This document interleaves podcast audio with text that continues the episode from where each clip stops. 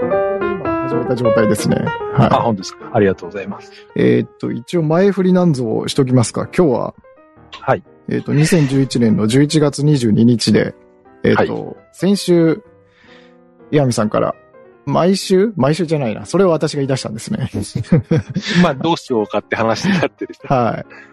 い。で、えっと、定期的にやってった方がいいんじゃないかっていうことで、まあ、ゆるく定期的にやっていこうっていうことで、まあ、一応2回目っていう感じですかね。うん。は先のことはわからないって感じですけ ど。い。そうですね。一応今状況としては、前回は普通にスタンド FM の収録機能で収録させてもらったんですけども、ええうん今はスタンド FM のライブを立てて、そこに岩見さんに来ていただいて、で、うん今手元にポットトラック P4 っていうあの、ポッドキャスター用の機材みたいなので、自分の声を録音しつつ、岩見さんのこのライブから入ってくる音声をまあ別で録音してるっていうような感じでうん。やってます。そうですね。自分も P4 持ってますけど、その使い方はまだしたことがなくて、そそれはすごく便利ですよね。その、ズームとかでも別トラックに録音できるっていうことですよね。ええこれ、なんか、これが本当にサクッとできるっていうのが売りの機材で、うんで、これをは他の機材でやろうとすると、どえらいなんか苦労するんですよ。 なん かやる気にもなんだけど、多分そんな感じはしますね。そうなんですよ。この、なんていうのかな。あの、送る側の声と、この、来る側の声と、うん自分にも2種類、こう、回線というか、送り側と、受け側と、んインターネットでいう上り下りみたいなのがあるじゃないですか。はい。で、この送る声は送りたいんだけど、この来る声は、あの、録音するん、しつつ自分で聞きつつ自分の声は録音しないっていう形になるんで、なるほど。その辺がすんごくややこしいんですよね。今までってそういうのって、まあ、今までって P4 使ってない人もまだいるでしょうけど、どういう風にやってたんですよね、それって。えっ、と、あの、ミキサーっていうか普通のマルチトラックのレコーダーでやってたのかなえっ、と、かなり、あの、その辺のノウハウは、あの、なんていうのかな、調べると出てきたりするんですけど、あの、ケーブル、僕はケーブルを駆使してなんかアナログでやってましたね。このこいつをこっちケーブにル回してみたいな。でもそれをやるんだったら前みたいに多分あの、一番最初に2月ぐらいにやった時みたいに、あの時多分それぞれ、あの、ズームで回線しながら、それぞれの声を列で録音して、後でそれをガッチャンコしてもらうっていうはいはいはいやりは方あい。りましたけなど、んか結あれの方が果、むしむしろ簡単ですよね、多分。そうなんですよ。結ま果、ああれが一番いいんですよね。その回線の影響も受けないし、うん。はい。ただ、あの、お互いが分かってる人ならいいんですけど、その、ローカルで撮るっていうのって案外ハードル高いじゃないですか。そうかもしれないですね。はいその収録機器というか、うん、ちゃんとできない人はいるかもしれないです。慣れてない人は。はいはいはい。で、あれも案外やってみると、その通話しながらと録音しながらって、あの、べ2系統がそん存在することになるんで、なんかちょっと混乱しちゃうんですよね。なるほど。はいはいはいはい。まあ、そんな感じでございますが。あと、あれですね。まあ、今回スタンド FM でやってますけど、あの、ツイッターのスペースも、あれなんかちゃんと調べたことはないですけど、はいはいはないん。かろ録音できる機能があるらしいであ、すね。そうなんですね。なんかね、全員が使えるわけじゃないみたいな、なんかそういうああやふやな情報なんですけど、ええなんかいっぱい、その自分でススペースを作ってると、録音できるようになるみたいな、そんなツイートをちらっと見かけたぐらいなんですけど。はいはいはいはい。ちょっとその辺試してみたい感じでありますね。そうですね。はい。ななんんか。かが、人が多いって言ったら多分今、スペースの方が確かにな。んか多い、多い気がします、確かに。。スタンド FM っていうと、なんか本当に、どうなんでしょうね。こう、ライブ自体も僕、すっごい久しぶり、久しぶりなんですけど、うん。なんかそうですね。うん。確かに、あんまり気軽に入ろうっていう感じではないのかな。なんか全然、スタンド FM に、なんていうのかな。あの、使ってないというか。そうですね。本当にだから、あんまり新しい機能とかも、割と結構定期的にバージョンアップされて、あ、そうでアナリすティねク。スの機能がなんか変わったりとか、確かあの、前ってあの、これライブ配信参加するときに、なんか勝手に名前が向こうに表示されちゃったりしたじゃないですか。はいはいはいはい。なんかあれも最近なくなったらしいんですよね。あ、そのそうですね。なんかその辺は見ましたね。なんかあの、うん。誰々さんが参加しましたっていうのが出なくなったんですよね。だからつまり今回も、あれですよね、もしどなたかがここに参加してくださっても、何も表示され、田そう中なさんんでのすよ方に何何人っていう出るっていう、そういうああ、ことでですすね、ね。ですね。で、一あーなるほど応、誰が来てるかっていうのは、見、はい見ようと思えば見れるみたいですね。あ、そうなんですか。はい。それは、その開いた人の、にのみっていうことですね、多分。えっと、そうですね。私が立ててるんで、多分私しか見れないと思うんですけど、なんか参加者一覧みたいなのがあって、うん。で、そこを開くと、今いる人っていうのがザーッと出てくるんで、なるほど。そうすると、一応見れるっていう感じですね。まあ、そうですね。まあ、もしそれでスペースでやったとして、例えば何十人も集まって、まあ、それで、 会話、うん。共通の話題があればいいけど、なんかあれですね。そう ですれだともっねと。気合い入れてなんかテーマをっていう、かん考えちゃいますけどね。まあでもその辺は、あの、ゆるゆるやってれば、あの、そういう感じで見守ってくれるんじゃないですかね。そうかもしあれなの、い。もう流れに任せてっていうような。うん、それがね、はあんまりがっちり決めない方が、むしろね、い。そうなんですよ。いいかも。はい。うん今日は、あそ今う日も、あれですか、お仕事中というか、あの、お仕事中そうでっすねていうと、あの、アンベ悪いな。まあ、まあ、仕事、勤務時間中ではありますけど、まあ、そうですね。移動中みたいな感じですか。移動中ですね。ああ、ありがとうございます。そそれで、なんだっけ。今も結局あの、アフターショックス使ってるんですけど、ええ一応あの、前言ってたあの、イヤーポッツ、はいはいはい純正イヤホンを、ちょっとた試してみたんですよ、朝。はいはいはいはい。そしたらやっぱ音はいいんですけど、うんうん。逆になんていうか音は良すぎて、周りの雑音を割と拾っちゃうなって思ったんで、はいはい。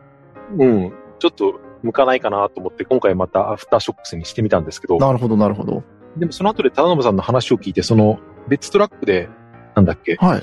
トラックごとにノイズとかそういうのをカットできるんだったら、ええもしかしたらそれも処理できるのかなって思いつつですね。そうですね。でも割とね、あのその、さなんホワイトノイズとかノイズというよりも、結構なんか雑音というか、うんはいはいもしかしたら周波数が被ってたら、うん、その音も入っちゃうのかなと思いつつ、そうですね。なんかう、んどこまで、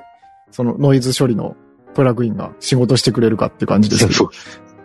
でも、案外、やりますよ。そうなんそれって有料の、あれですか。有料、有料ですすね。あ、そうなんだ。はい。あの、アイズトープの RX っていうあの、知る人ぞ知るというか、あの、メジャーなんですけど、アイストーパー聞いたことあります。あれですよソフトですね。それあの、そ編集ソフト。あ、そうですね。はい。で、ノイズ処理系のものが RX っていう商品群っていうのかなになるんですけど、なるほドどエレイ綺麗に消してくれたりしますよ。なんか違いそうですね。やっぱ有料だと。そうなんですよ。なんか、この沼にはまっていくと、その、いろいろ目移りしちゃうんですけど、うんなんかとりあえずもう、RX に全振りしようと思って、他は見な、なるべく見ないようにして、なるほど。それだけちょっと頑張ろうかなっていう。なるほど。はい。うなんかでも、あの、結構いいですよ。あの、自分も毎日配信してるやつは iPhone7 でうん、普通に車の中とかで、割と雑音拾うような状況で撮ってるんですけどええ、処理かけると結構綺麗になんか、なんていうのかな、防音室で撮ったみたいな、まあそこまではいかないですけど、いい感じになるんで、自分であの自己満足度はだいぶ高いです。それって、あれですよね。多分、データを送る、あれとしては、スマホで撮ったやつを、一回パソコンに転送して、それをアイストークで取り込んでっていう、そういう感じです。あ、そうですね。えっと、結構、て、工数としてはかかっていて、うんえっと、iPhone で撮って、そうすると、ボイスレコーダーのアプリで撮ってるんですけど、これもちょっとすごいなと思ったんですが、あの、Mac にも同じボイスレコーダーっていうアプリがあって、ああ、ありますね。はい。あれ、iCloud か何かわかんないですけど、開くともうあるんですそよねうだメモと同じだ。そた確かに。自分もそれ使ったことあります。なんそうでか、、そうか。あの、録音転しと送いするて、必要ないんだ。帰ってきたらもう Mac にそのファイルがあるんで、引っ張り出して、アイズトープで処理かけて、で、Adobe のオーディションにぶっ込んで無音をカットして、で、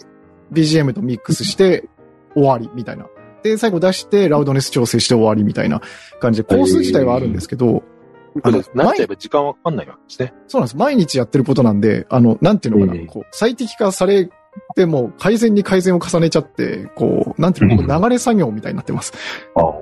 それ大事ですね。やっぱり時間がかかんないっていうのは、うん、工数っていうよりもやっぱり時間ですよね。作業時間が。そうなんですよね。うんだからもう、ぶっこんじゃえば終わりみたいなぐらいの感じには、楽しようと思えばいくらでも楽できるような状況にはなってるので、もうそれで、あの、な、半年ぐらい前かな。あの、夫婦のポッドキャストをええ始めようと思って、それであのマイクと機材を買って、まあ、何回か収録したんですけど、はい。まあ、いろんな要因はあるけど、やっぱりなんか、編集編集するのに、すごい時間がかかりすぎるっていうのがあって、だんだんその腰が重くなっていくっていうのがあって、それが結構ネックだなって思ってるんですね、今のところは。いやーでも本当にそこですね。結局、その、編集頑張れば、頑張ったなりにはなるんですけど、その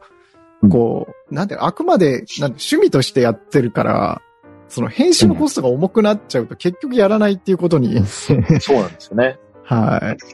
い。なっしかてもし別まうに。編集するって言っても、まあ、うん、こんなになんていうか、大し,、うん、大して変化はないっていうか、まあそのまあ時間が短くなるぐらいで、うん、クオリティ自体がそんなに上がるかって言ったら、やっぱり前も話したけど、その元のうん音もそうだし、対話自体もその元に話したことが、いかに、うん、内容がうん入ってるかっていうのは、あれだから、編集でどうこうしようっていうのはね、間違いそもそもそうなん間で違すよってねるっ。ていうのは分かってはいるんですけどね。だから結局のところ、なんか、最初、なんか、編集に、ななんていうのかうな、ん掘り出した最初って、なんか、編集すげえみたいになって、後で編集するから何でもありだわ、みたいな感じにそうなりかけるんですけど、だんだんそれとは、かん大いなる勘違いなんですそうよなんですよね。 だんだんと、もう、編集しなくていいように、こう、喋ろうみたいな方に行きますよね。そう それが正しい、あれですよね。だ第2弾、次のステージですよ ね。でそうなんですよね。多分誰しも通るんじゃないかなな。るべく編集したくないっていう。本当はスタンド FM とかだから、それを、うんやらなくていいように作られた多分アプリだと思うんですけど、そうなんですよね。まあ元それをはねといえばはいってことですよね。ねだからそこを逆行して、ええ使ったことないけど、あの、ボイシーとかのし収録アプリも、はいなんかわざとその編集があんまりできないような作りになっているらしいんですよね、その。ああ、なんか、あそんな話も聞きますね。うん。だからそれはやっぱり、ああその、なんだっけな、喋り手の、うん。なんか、手間を極力減らすために、わざとその選択肢をなくしちゃったみたいな、そんな記事をどっかで読んだことありましたけど、で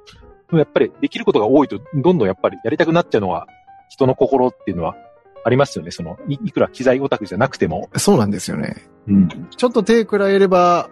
うんなんとかっていう気持ち は、あの、芽生えてきて、で、どんどんどんどん出すのが遅くなるみたいな。そうそう。だね。いやーだから思ったのはそういう、うんこうやってなんていうか、通信で対談してそれをしアップするっていうのは、もしかしたらその、現実で家で二人顔を付き合わせて、しゃマイクで喋って、それをし収録して撮るよりも、もしかしたらなんていうか、楽なんじゃないかと思うことがあるぐらい、割とね、家族とラジオを撮るっていうのはね、いろんな障壁があるなってことをね、やり出して気づいたんですけど。ああ、でもそれはあるかもしれないですね。というか、なんか、なんていうのかな、やっぱ対面で収録するっていう方が逆に難しいですもん、今。な、なんていうのかなそうななんかねコロナでとかそういうわけじゃなくて、うん。な、な、技術的にもというか、うん。そう、だから、そうですね。か環境的にっていうか、うん。あと気分的なものも結構あるし。ええだから、スタンド FM とかで結構、夫婦、ポッドキャストっていうか、夫婦チャンネルやってるの何人かいるんですけど、何組か聞いたことあるんですけど、定期的にやってるのは本当にすごいなと思って、はいはいはい。割となんかある種の割り切りをしないと、あれは続かないなってうんうのをんうん思うんですよね。なんか夫婦のポッドキャスト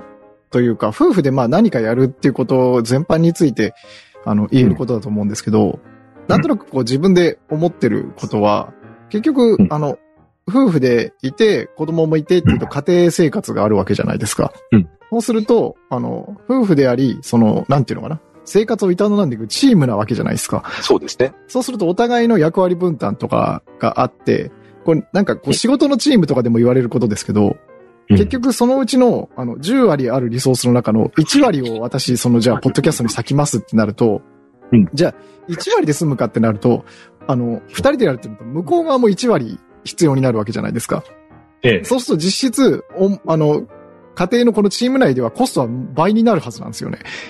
ああ、なるほど。はい。自分が1割え消費するから、なんか1割で済む気がしてるんですけど、相手の1割も取るから、その間、お互いでできたはずのことが、あの、2取られるっていうことなんで、だから結構そういうのが、ああって、時間も倍取られるし、手間も倍になるしっていうところで、なんか無意識的にそういうので、やっぱり、お互いがこう、ぐいっとあ開けて、ここは必ずこれをやるよっていう風にしないと、しかもそれって思ってる2倍のコストがかかるっていうことなんじゃないかなっていう風にこ思うんれですよね。はありますね。うん。やっぱね、なんて言うんだろう。どっちを優先するかっていうのもああるし、やっぱり熱量ってだんだんその、ね、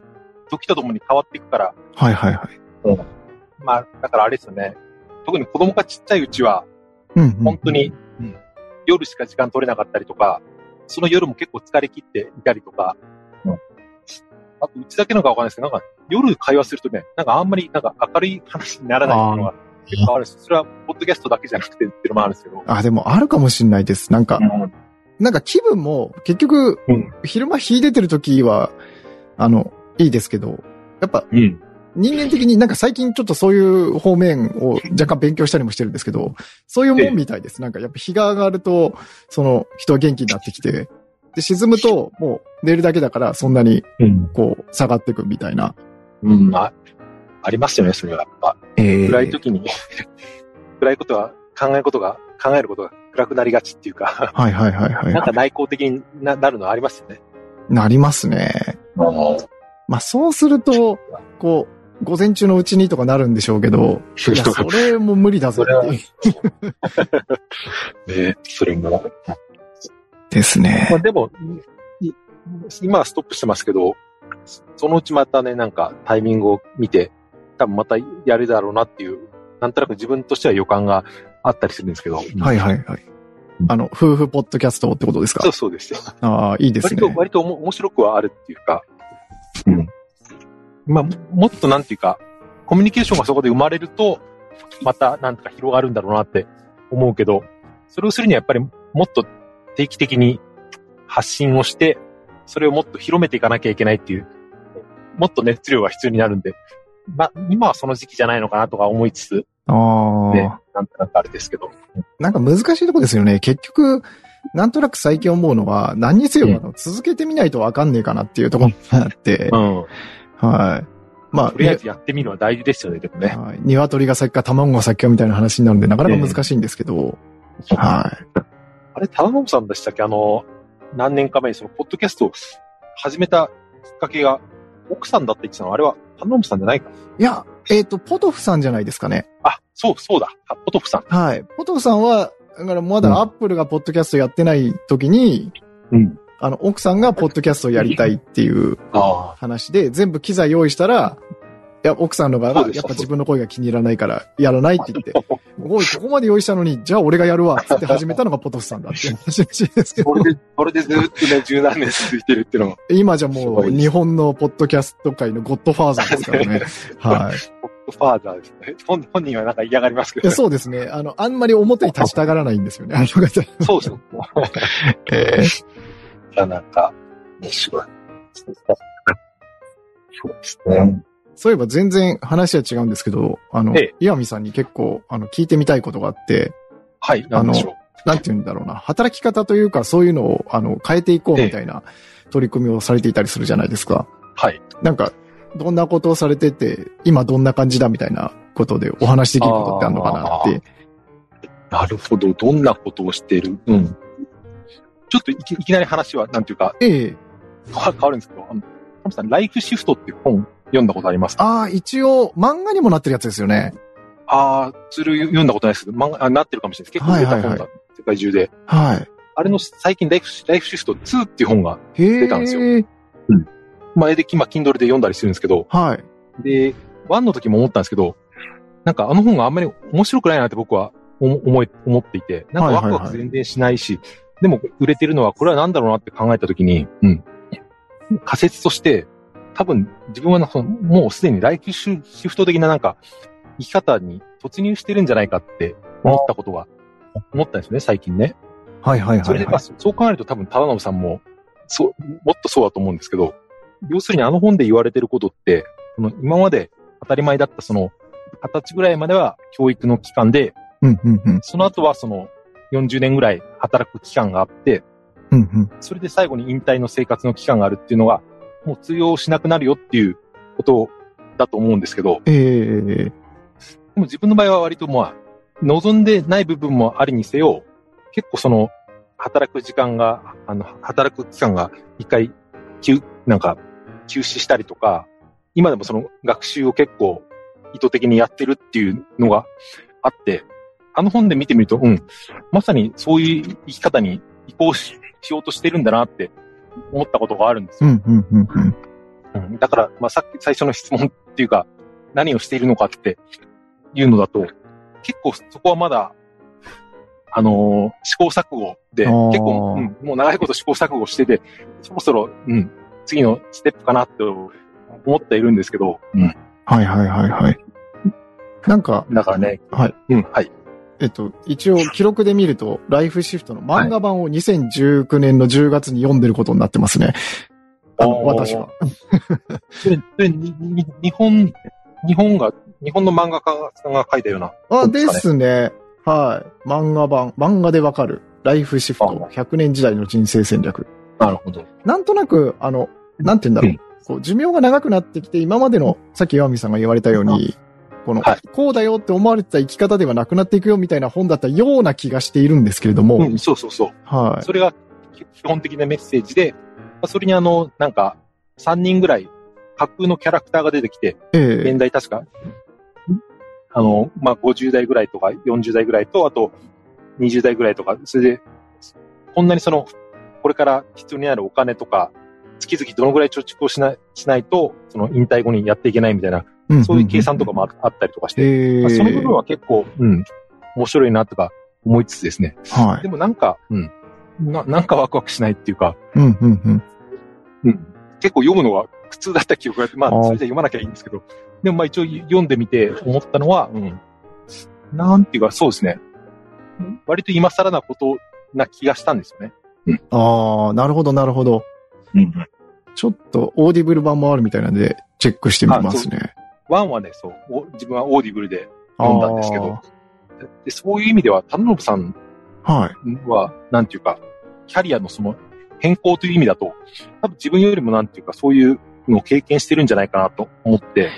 いやあーのはい。ライフシフト2だったかな、はいで、覚えているので、その、ライなんていうか、そのステージを変更するときに、必ず起こるのが、その、アイデンティティの、なんか、が変わるっていううん、うん、うん。のが書いてあって、まあ自分も経験ありますけど、んずっとやってた仕事を辞めたりとか、離れたりするときって、その、自分が何者っていうかさ、何をする人間なのかっていう、アイデンティティって結構揺らぐと思うんですよね。はい、はい、どんなはい。人でも。で、なんか今までのその3ステージの基本的な生き方だと、そういうのが2回とか3回しか起こらなかったけど、はい。これ、まあ、これ100年時代だとそういうのも何回も起きるし、うんむしろそれはなんか肯定していくべきだみたいな、ちょっと役は、僕の役が入ってますけど、そういう内容が書いてあったんですよね。なるほど、なるほど。うん。だからその、うん、それってすごく重要というか、はい。うん、だから、なんて言うんだろうな。なんか、あはのいうん、私がそれ聞いて、まあ、すごく思ったんですけど、あのはい、なんだろうな。まあ、それについて語りたいって思ったんですけど、 え単純に言うと。あの、結局、その、ライフシフトにしてるかどうか、事実してるかどうかっていうと、あの、自分は結局、その、いわゆる教育機関っていう学校を卒業してから、最初に入社した会社でずっと今まで来てるんですよね、もう20年以上。そうなんですねそうなんですよ。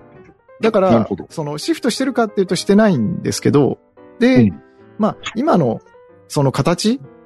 というか仕事内容とかについては、割とすあの好きな部分もあるし、まああー気に入らない部分もあるし、ええ。で、なんていうのかな。うん、その業界がまあ好きだっていうことも、まああるし、もう愛着なのかもしれないですけど、そういうのもありつつ、はいでも多分この延長線上に自分の理想っていうのはないだろうなっていうのも思っていて、うん。で、そこで、やっぱりよくあることだと思うんですけど、この、なんていうのかな。今両手にこう、メリット、デメリットを抱えて、はいどうしようって。だからこのまま行けばこのまま行くのは分かってるけど、でもこの先にうん本当にいいなって思うものはないだろうっていうふうに思っているんだけど、でもそれも分からないから、だからそこも模索するっていう道もありつつ、なるほど。さっきのアイデンティティの話じゃないですけど、その、はいそこで、やっぱりもう、ど、どっちも取れないっていう風になって、で、それもあって、一回、一回リセットしようって言って、こう、休職したっていうのもあるんですよね。自分の中なでる。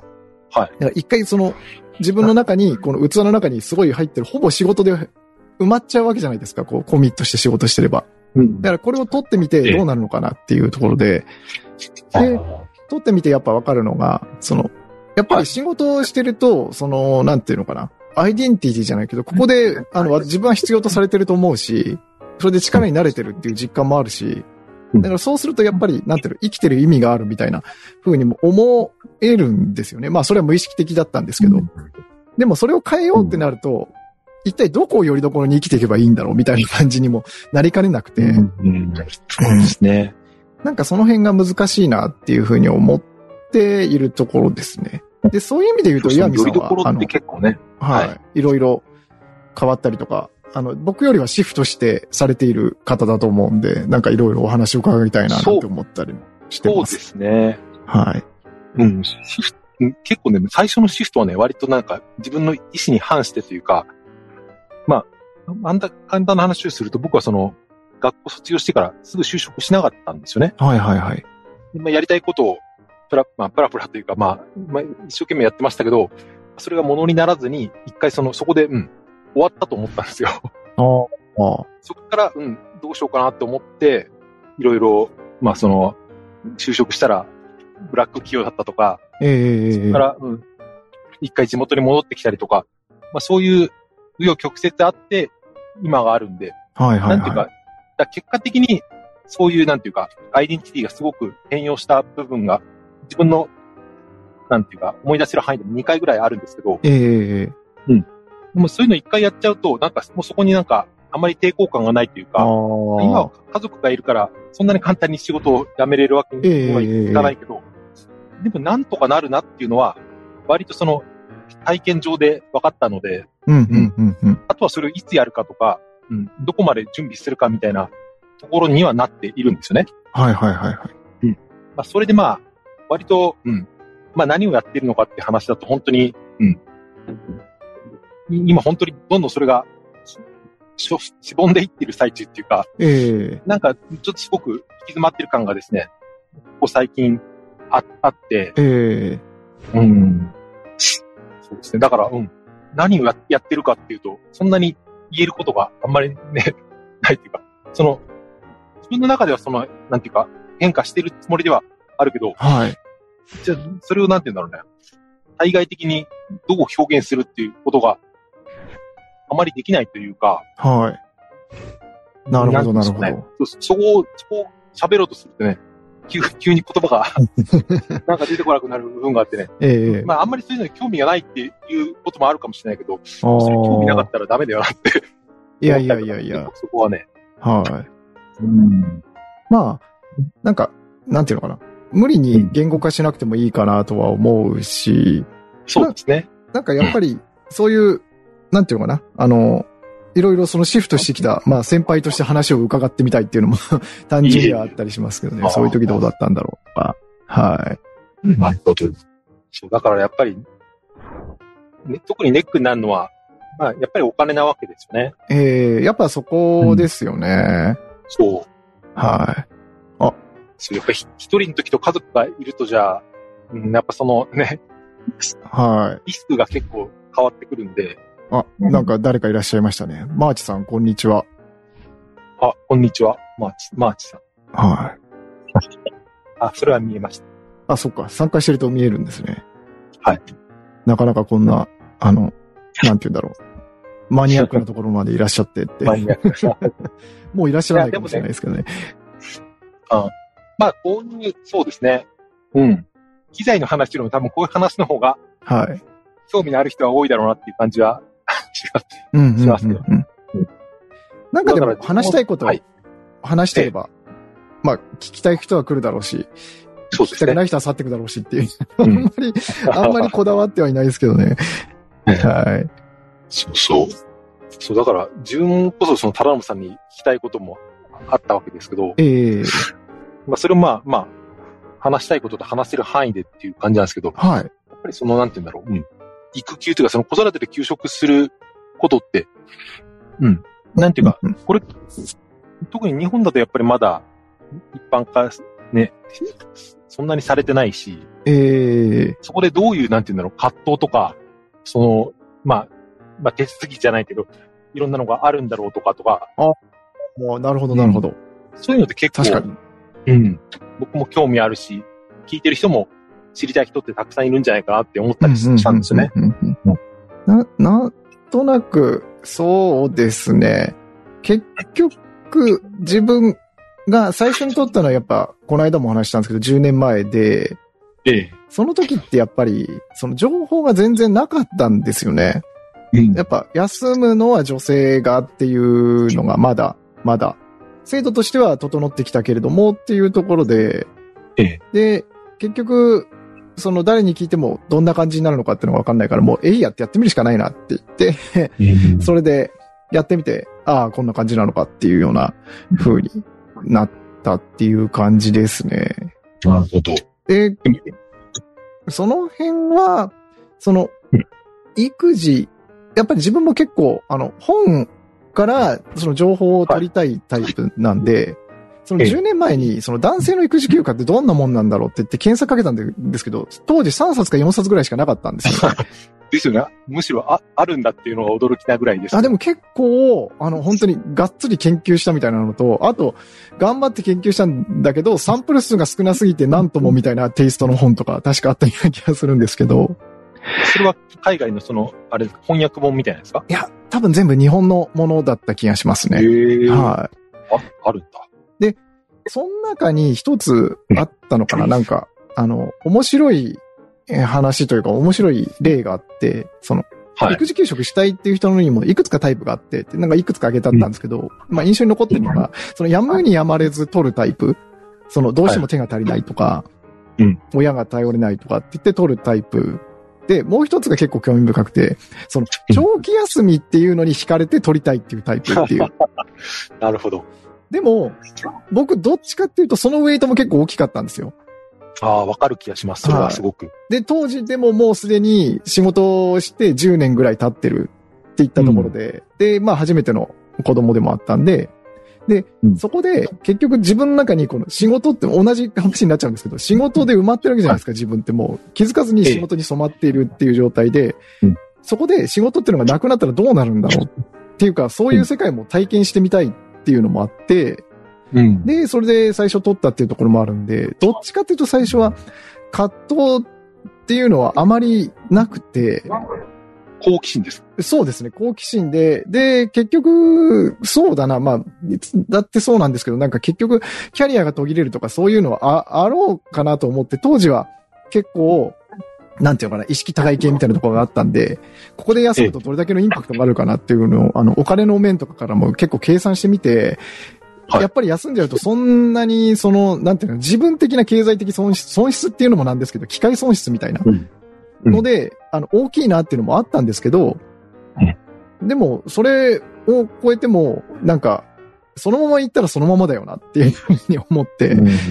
うんうん。結局休んでみたっていうところはありますけどね。あーただやっぱ、さっきのリアミさんの、その、シフトしてみて、なんとかなるなって思ったっておっしゃられたんですけど、感覚としては似ていて、そのうん、長期で休むっていうとなんか、漠然とどえらいことが起こるんじゃないかみたいに思ったりもするんですけど、うんそんなに大したことは起こらなくて、そうですね。うん。で、ただ休んだだけみたいなところはそうなんですよありますよ。で、まあ、いろいろ、そうなんですよね。その、休んだっていうところについても、その、なんていうのかな。すべてがすべてではないんですけど、休んでないんですよね、あれ。うん通じるかっていうか。はい。あれなんですけど。なんなら仕事してる方が休憩時間あるじゃん、みたいな状況になるわけじゃいなや、いですほんか。本当にそれは、本当にそうですよ。まあは自分はそんな偉そうなこと言えるあれじゃないけど、い。いやいやいやいちょやっ。うん、ちょっとややってみただけでもね、はい。俺毎日やんのきついなって、そうなん思いでますすよ。よねなんで、この、なんて言うんだろう。この周りの、こう、あの、そんなに長く休めていいね的な、こう、こう、視線とかも、いや、別に休んでねえんだけどな、みたいな。だから結構、あの、こう、過敏になりますよね。別になんかこう、被害妄想みたいに、周りの人は多分全然そんなの思ってないんでしょうけど、あの、育児休業って言って休んでるみたいだから、育児専業って名前にしてくんねえかなとか思ったりとか。いいですね。いいですね、それ。専業。はい。まあ、うん、それこそ本当に、まさに、ライフシシフトをね、お起こしてるっていうことだと思うんですね。はいはい。なんか、うん当時、えっと、その後、育休取った後に出てきたのかなあの、なんていうのかな病児保育とかをやられてるあの、駒崎さんっていう方がいらっしゃって、あーフロ本、フローレンスですね。あはあ、そうですね。でんえ結構あの、育児に関する本とかも出されてる方なんですけど、い。ええその方が確か言ってたと思うんですけど、あの、育休を取るのは、その、家庭内留学だみたいなことを、確か、確か違ったかあな、あ駒崎さんだと思うんですけれども、おっしゃってて、いや、本当にその通りだなと思って、いう、新たなそうですね。なんていうか、スキルを学びに行くみたいなところですよね。えーあの、結局、スキルというよりは文化みたいな感じですよね。ああ。その、やっぱり、そうがまさに留学なわけですね。なるほど。はい。お互いの、んなんかその、夫婦間でそれで良ければいいじゃんっていう話になっちゃうから、なかなか難しいところではあるんですけれども、うん結局、男性が目いっぱい働いて、女性が家を守ってっていうパターンって、結局、お互いがお互いのことを分からないから、すれ違い起きるってパターンが往々にして多いと思っていて、うん。だから結局分かりやすいところだと、あの、旦那さんが疲れて帰ってきて、あの、お前はずっと家にいていいよね、みたいに言ったりとか、で、あの、奥さんの奥さん側で、そんないっぱい外に出られて、えいいよね、休憩時間あるんでしょとかって言っちゃったりみたいな話もあったりするじゃないですか。ええまあ若干脚本入ってるかもしれないですけど。そうですね。でもそれって、お互いがお互いをやったことないから、本当の意味でわからないからそういう風になってしまうんであって、うん。うん。だから結局、お互いが分かってれば、なんかそういういさかいって起こらないんじゃないかなって思うんですよね。そうそその辺もね、なんか聞いてみたいなって思ったところはあって、ええうんで自分には想像できないですけど、その、田辺さん今あれお子さんは4人ですか 5, 五人えまあ5ですね。 ?5 人。はい。それでなんて言うんでしょうね、その、どうやって家庭を、ま、回して、そのシフトをしてっていうのはね、ま、全く想像ができないというか、ああ。なんか本当に離れ技にしか見見えないっていうところあがの、あるんですよね。よく言われることで、で、僕がこの立場になるとはあんまり想像してなかったんですけど、あの、多分、あの、お子さん一人の人の方が多分、うんえーって思うと思います。あの、な、なんていうのかな。ああのすごいざっくり、強引に無理やり表現するならば、その、増えるごとに、なんていうの、負担の増える割合が減ってくみたいな。なるほど。だから、倍になるわけではないっていそうなんですよ。ことへ減りはしないけど、だから一人目が1、二人目が0.8、三人目が0.6みたいな。なるほど。だんだん、だんだん一人当たりの負担っていうのは減っていくし、やっぱ二人目ってなると最初の子があるから、その心配しすぎだったなって思うところもあるし、なんか、なんていうのかな、慣れてくると、その、黙ってても育ってくなっていう、なんかいいんだか悪いんだかわかんないんですけど、そうい、そうれ言いますよね。 はい。実僕感のが、古い友人にですね、はい。あの、き兄弟が9人いて、ああ、はいはいしはかいも。シングルマザーっていうそのすごいな。友達がいいるんですけど、はい。で、自分がその子供が最初できて、1歳ぐらいの時に会った話をした時に、うん、大丈夫だよ、子供は勝手に育つからって、ええそいつも言ってて、うん、そいつが言うとすげえ説得力あるなって 思ったんですけど、でなもんすかでになあれですね、うん、な親かがなできるかこ、とっていうのは実はこんなにね、うん、うんうんうんうん。っていうところは、あと今の話を聞いてて思ったのは、その、最初の方の育児の、はい振動というかその大変さの半分ぐらいは、だから、もしかしたらその、心心配とかわからないことによって、疲弊してるんじゃないかなって今、思ったんですよね。ああ、でもそれはありますね。うんやっぱ最初の子って、どうしても、その、いう、自分らにとっては前例がないことじゃないですか。全くないですよね、本当に。なんで、そのどこまで行っても、こう、不安というか、そうんの、これでいいのかな、これはおかしいのかなっていう、その基準も自分の中にないから、うん。やっぱりその、なんていうのかなやっぱ仕事としても初めてやる仕事感はありますよね。うん。で、二人目になると、その、二年目じゃないですけど、仕事で言う二年目じゃないですけど、なる、な、なる、ある程度分かった中で、あ、この子はこう違うな、あ、これ個性のうちなんだ、あ、で、これは一緒なんだっていうのが分かってきて、で、3人目あたりになると、あ、これやっぱりこうなんだ。あ、でもここ違う個性の部分もあるんだっていうのが分かってきて、で、変な話、4人目、5人目あたりになるともう、あの、なんか、ほぼ負担増なしぐらいの感じですよね。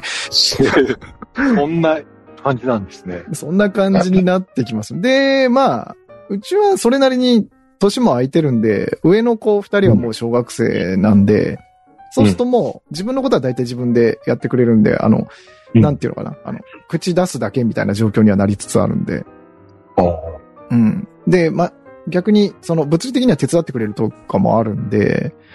ああ、そうなんそうなんですね。えそれー助助かりますよね。そうなんですよ。うん。なるほど。なんか、だから結構、なんていうのかな、自分も、あの、まあ、仕事上でもそうなんですけど、その、人が育っていくっていうところに関わるっていうのは割と好きなんで、うん。そういう意味でいくと、その、なんていうのかな、この、ちょうど、フェーズ育っていくフェーズが違って、まあ、その本当に1 0、1、2、3歳ぐらいっていうのは本当動物的に育っていくみたいなとこうんありますけど、小学生になってってなってくると、今度人間的に成長していくみたいなとこがあるんで、なんかそういうのも、なんていうのかな、この関わっていけるのは、まあ楽しいっちゃ楽しいかなっていうところはありますよね。はい。楽しそうだなって 今思いました、聞いてて。なるほど。はもうすぐうちもそれが起こるわけですけど、まあでもさ、やっぱり最初は最初で、あれですね、それこそま、まあ、わかんないことがあるから、ね、小学校行ったらどういう生活になるんだろうって、い。いやーまあ周りを見てて、なんとなく想像はつくはいけど、はいはいはい。なったらなったら大変なこともあるだろうなっていう、別の苦労が、まあ、あったりするし、まあ別の楽しみもあるだろうなっていうね、ええ感じはあって、うんただ、楽し楽しみ半分、不安半分みたいなとこあろはいははいはい。あります。ただやっぱ小学生に上がると、やっぱ一気に世界が変わりますね。ああ、 うん。まあ最初1年生ぐらいの頃は、まあちょっと過渡期みたいなとこありますけど、うんだってそもそもが、あれですよ、その自分、まあ地区とか地域によっても違うんでしょうけど、自分家のドアから出てって、自分家のドアに帰ってくるって驚愕じゃないですか、まず。そうですね。今、ドアから出たら、ととりあえず、なんか、大丈夫かなって。はい。おおずっと送ってくからから始まるじゃないですか。送迎から始まるじゃないですか、基本。ええこれが自分で行ってきますって言って出てって、ただいまって帰ってくるんですよ。嘘でしょって思う。それは大きな変化で すね。はい。なるほど。それ、そこで考えたことなかったけど、確かにそれは、マジもうドアツードアって、もうえ、俺家から出なくていいのみたい な感じになりますからなるほど、そ うい小うこ学と生か。すごってなりますよ。はい。して。だから、普通にだその小学生上がって、その本当に1年生の時期は、まあか、さっきも言った過渡期ですけど、2年生ぐらいになっちゃうと、もう本当に、ななんて言うんだろう。大人っては言い過ぎですけど、うん子供として手がかかるっていうのはほぼ終わってくるんじゃないかなっていう感じしますね。なるほど。はい。なんか、いわゆる子供をお世話するっていうことは、うんまあ、ほぼなくなってくるんで、えーだから、な、なんか全然あやふやな知識ですけど、ななんかのことわざで、ちっちゃい時はなんか肌をあ合わせて、なんかそこから目をかけるに変わってみたいな、 あ全然あ、あやふやな知識ですけど、なんかそういう言葉があったなと思って、なんかその段階が変わってるわけで確すかね。にその目をかけるの段階になるのかもしれないですね。そのうん。えーで、やっぱりそうなると多分、お親自体の、まあ余裕もそうだし、その思考方法を見て、思考のなんていうか、興味のあり方みたいなのも多分変わってくるんじゃないかなと想像するんですけど、えっと、お、親のっていうことですかそうそうそう。お親の、うん余裕というか、あ、でも、そうですね。まあ、ただ、まあ、うちの場合は、その、なんて言うんだろう、こう、グラデーションでいろんなバリエーションが、こう、5人分あるんで、そうですね。あんま変わった毎感回そはれながい、ですけど、はだから、一番下の子が、多分、小2ぐらいになったら、もう全然違ってくるんでしょうね。あなるほど。うん。全部ね、手がかかんなくなったら、ある意味ね、まあ時間を持て余すほどじゃないにせよ、はい。結構何でもでき、できそうなんですよできちゃいますね何して生きてこうみたいになりますよね。今できないことが そこも多分ライフシフトっていうか、うん。ね、い今のうちにそれをは先取りしとくっていうのは、はいはい結。構ね、今の潮流な気はしますけど、そう、それで、なんだっけ。うん。アナウンさんってその、ポッドキャストとか自分で配信するのって、はそい。れお子さんが生まれた後ですか前から何かそういうことってえされてた、ーっと、結果として生まれた後ですね。ああ。はなるほど。い。なんか特に自、分も、はい、はい、どうぞどうぞ。どっちかっていうと、そう、そのタイプなんですけど、そそれがね、うん。思ったことがあって、まあ自分ちは子供が一人ですけど、ええ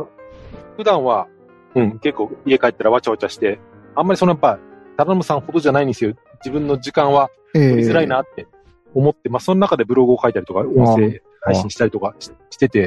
うん年に何回かですね、その、一人暮らしになる期間が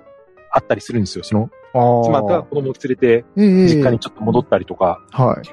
い。で、その時にその自分のその作業の効率が格段に良くなるかっていうと、全然そんなことがなくて、ああ、そうなんですね。うん、むしろなんか、も持て余しちゃって、なんか、うん、あんまり効率が良くならない、ないことがあって、これは何なんだろうなって自分で思ってたんですけど、はいはいはいはい。それでまあそれも自分の仮説なんですけど、多分人によってはですね、そのなんか、低次元のなんか欲求みたいのが満たされないと表現にあ、なんか回らない人っていうのがいるんじゃないかなと思っなて。るほどもしかしたらなるほど自分は自分はそういうタイプなんじゃないかなと思い始めたんですよね。あ、なんかその視点はなかったですね。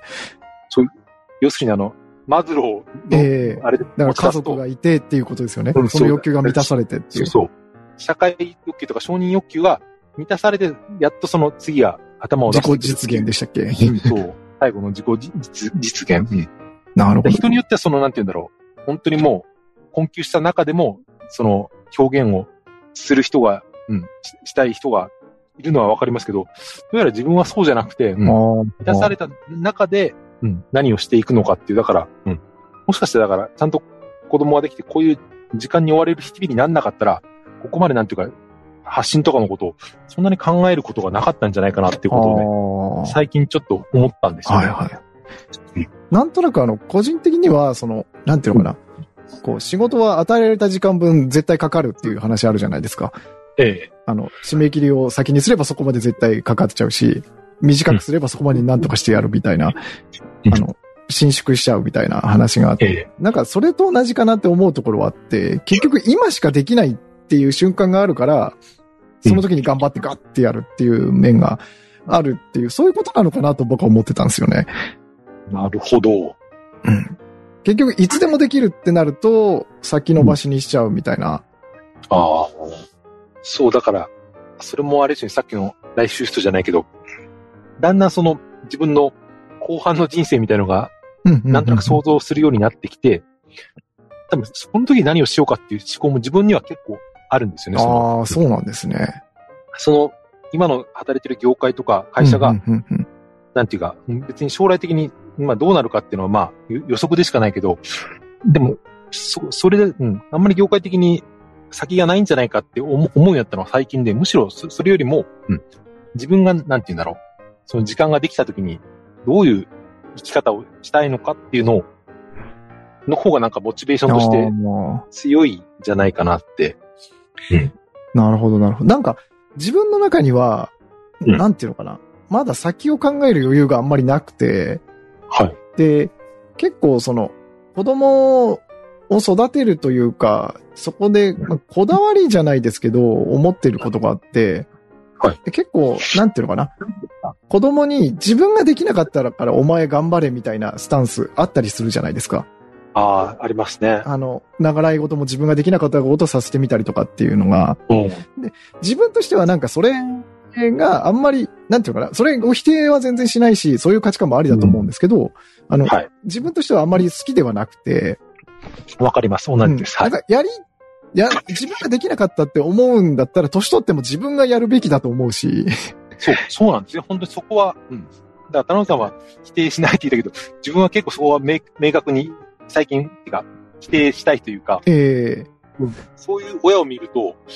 うん、それは違うんじゃないかなって、まあ、別に言わないですけど、はいはいはいはい。うん、やっぱりその、自分ができないことを子供に押し付けるのは、やっぱり良くないことだよなって、うんうんうんうん。うん、だから子供は思っち子ゃったり供するで別の人格だから、やりたいことはそうそだれ、ぞれあるはずだし、そうなんですよね。かといって、あのうん、よくあるあの、発想法じゃないけど、広大な荒野に、何でもやっていいんだよ、自由だよって言われると多分どこにも走れないから、そうなんですよね多。分うん親が、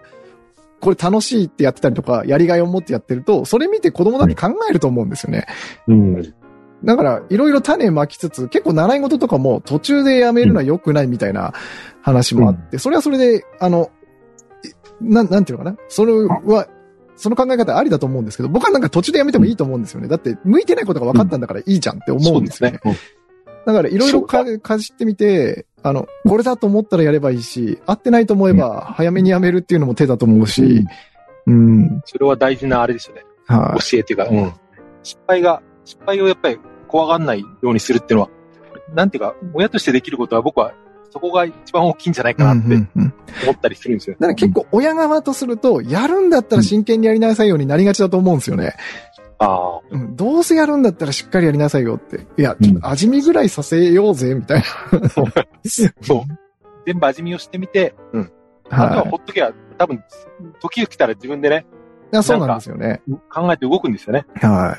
い。なんで、あの、結構あの、私の、あの、スタンスとしては、俺は俺で楽しむから、お前らはお前らで楽しめっていう感じでやってます。ああ。それは ね、それは理想的だと思いますよ。はい。それでうまくいくかちょっとまあ心配ではありますけどね。いや、まあ、ね。はい。まあちょっと結構時間が。そうですね。ちょっと。と、あの、後半から熱入っちゃ って、はい。うんなんか、うまいこと、あの、ちょっと編集するか、あの、ガーってやるか、あの、バッサリカットするかはちょっと考えさせてもらっていいですか、そうですね。はい。ご自由にちょっと、あの、調理を、調理してください。わかりました。ありがとうございます。はい。すいません。ちょっと長くなっちゃって。いえいえ、こちらも楽しいですね。はい。じゃあちょっとまた来週月曜日このぐらいの時間に、あそうので、すね。やってみ何まらしかょうの。手段でいろいろ試すればと思います。はい。はい。じゃわあ、かありりまがしとたうございました。え、こちらこそありがとうございました。はいまた。じゃあ、これで終了すればいいのかな。じゃあ、これで終わります。ありがとうございました。はい。ありがとうございました。